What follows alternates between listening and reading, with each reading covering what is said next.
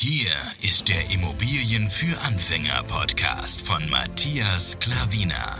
Was funktioniert wirklich? Und wie kannst du bei deinen Immobilieninvestments viel erfolgreicher sein?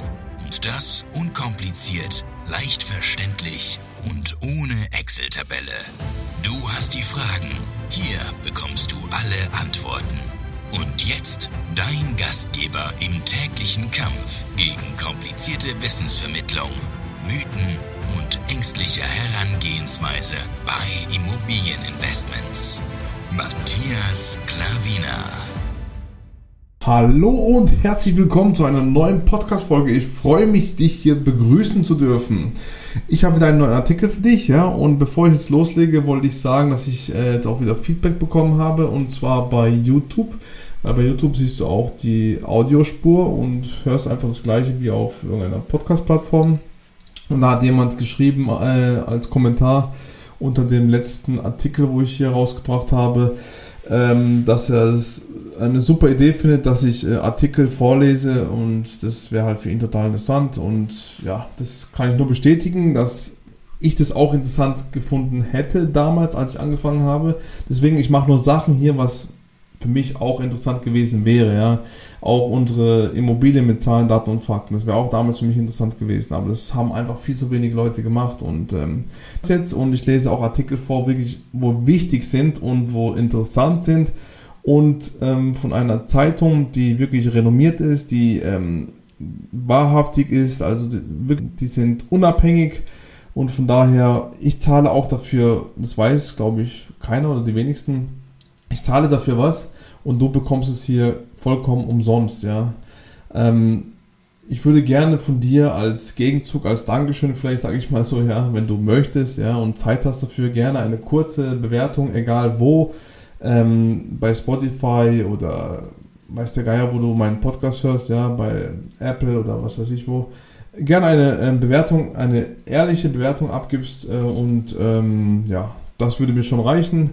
Denn wie gesagt, du kriegst es hier vollkommen frei. Ich bezahle und das heißt, die Öffentlichkeit hat nicht Zugang zu diesem äh, Artikel. Ja?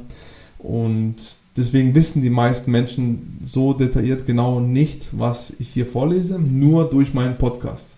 Und ähm, ja, als kleines Gegenstück würde ich mal sagen, ja, gerne eine Bewertung da lassen, wäre sehr nett von dir.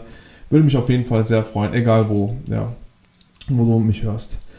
So, also legen wir los. Der Artikel heißt als Überschrift, hast du wahrscheinlich schon gelesen, ja, bevor du es hier äh, gehört hast, ja. Abwärtstrend bei Immobilienpreisen gestoppt. Also das ist auf jeden Fall eine wunderbare Sache, ein wunderbarer Artikel und das ist ja sehr, sehr gut. Die Verkaufspreise für Eigentumswohnungen stabilisieren sich. Sie fielen von April bis Juni nur noch gering, zeigt der Immobilienpreisindex GREIX des IFW.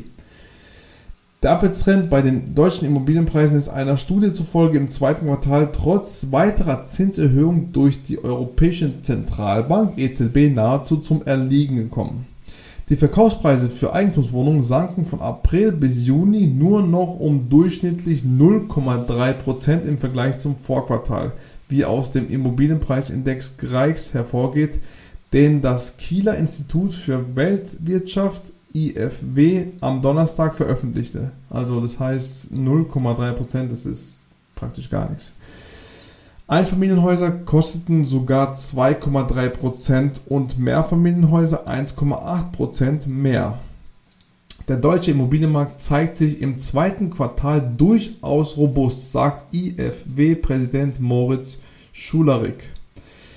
Die Erwartung, dass die Zinserhöhungen der Europäischen Zentralbank allmählich zum Ende kommen, hat dem Immobilienmarkt nach den deutlichen Preiskorrekturen der letzten Monate ganz offenbar gut getan. Das sagt er. Der Greix bestätigt damit bereits Auswertungen anhand von Angebotspreisen von Immobilienportalen wie ImmoScout und ImmoWelt, die teils deutlich von den echten Preisen abweichen, sowie Analysen echter Transaktionsdaten der Baufinanzierungsplattform Europace und der Baufinanzierungsvermittlers Interhyp. Interhyp. Im Vergleich zum Vorjahresquartal liegen die Verkaufserlöse über alle Wohnsegmente hinweg allerdings noch kräftig im Minus. Die Preise für Eigentumswohnungen sind demnach um 9,9% gesunken, die für Einfamilienhäuser um 10,5% und die für Mehrfamilienhäuser sogar um 20,9%. Laut IFW wird der Greix auf Basis tatsächlicher notariell beglaubigter Verkaufspreise berechnet. Er bildet die Entwicklung einzelner Städte und Stadtviertel bis zurück ins Jahr 1960 ab und basiert auf über 2 Millionen Transaktionsdaten, so das IFW. Allerdings ist auch dieser Index nicht umfassend. Laut IFW liegen etwa für München noch keine aktuellen Daten vor. Nächste kleine Überschrift. Immobilienpreise in Top 7 Städten stabilisieren sich. Die Verkaufspreise für Eigentumswohnungen in Deutschlands Top 7 Städten Berlin, Düsseldorf, Frankfurt, Hamburg, Köln, München, Stuttgart stabilisieren sich insgesamt. Ausreißer nach unten ist allerdings Hamburg, wo die Preise um 3,9% zum Vorquartal gesunken sind, während Frankfurt ein moderates Minus von 0,9% verzeichnete. In Düsseldorf plus 2,9% und Berlin plus 1,3% steigen die Preise für Eigentumswohnungen bereits wieder während sie in Köln minus 0,2% und Stuttgart minus 0,4% geringfügig nachgaben.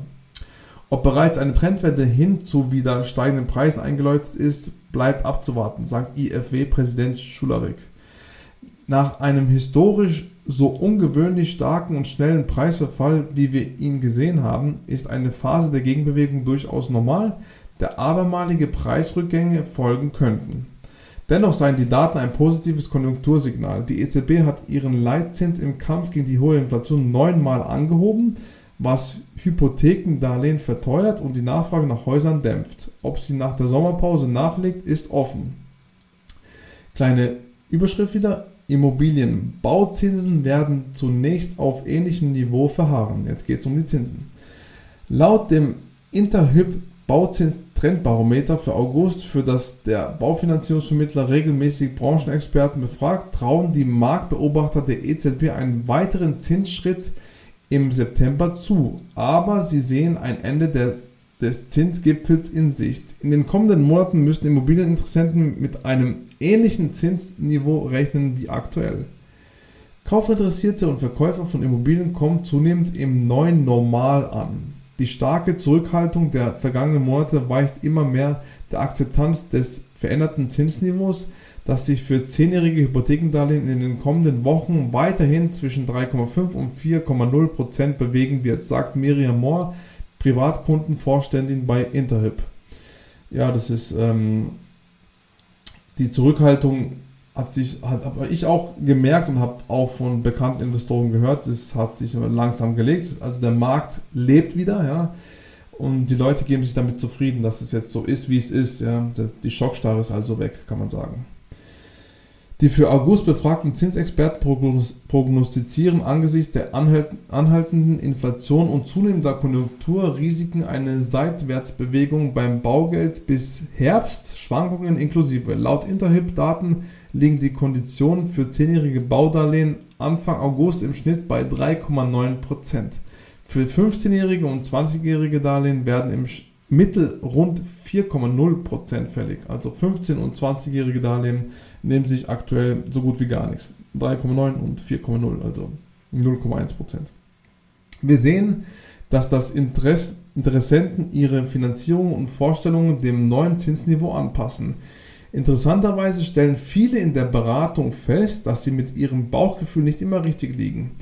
Sie können sich im neuen Zinsumfeld durchaus Wohneigentum leisten, wenn Sie beispielsweise den Eigenkapitaleinsatz erhöhen und die Anfangstilgung senken, erklärt Moore.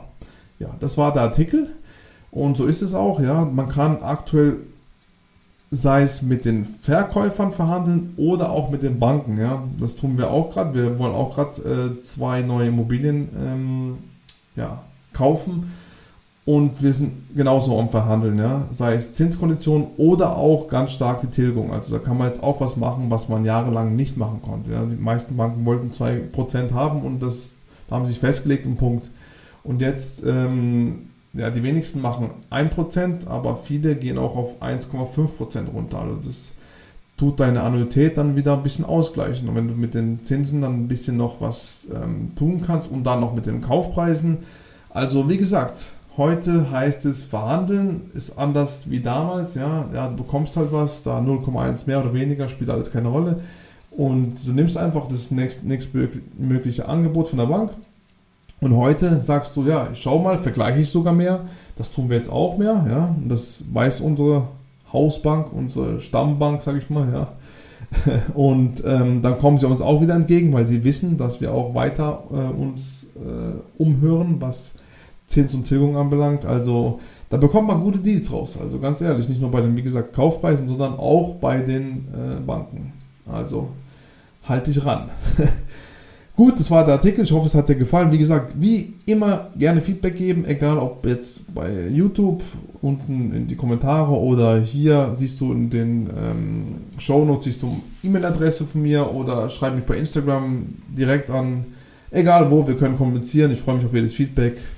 Und ja, ich hoffe, du hörst mich in der nächsten Podcast-Folge wieder und wünsche dir einen wunderschönen Tag und gute Deals. Dein Matthias Klavina. Ciao.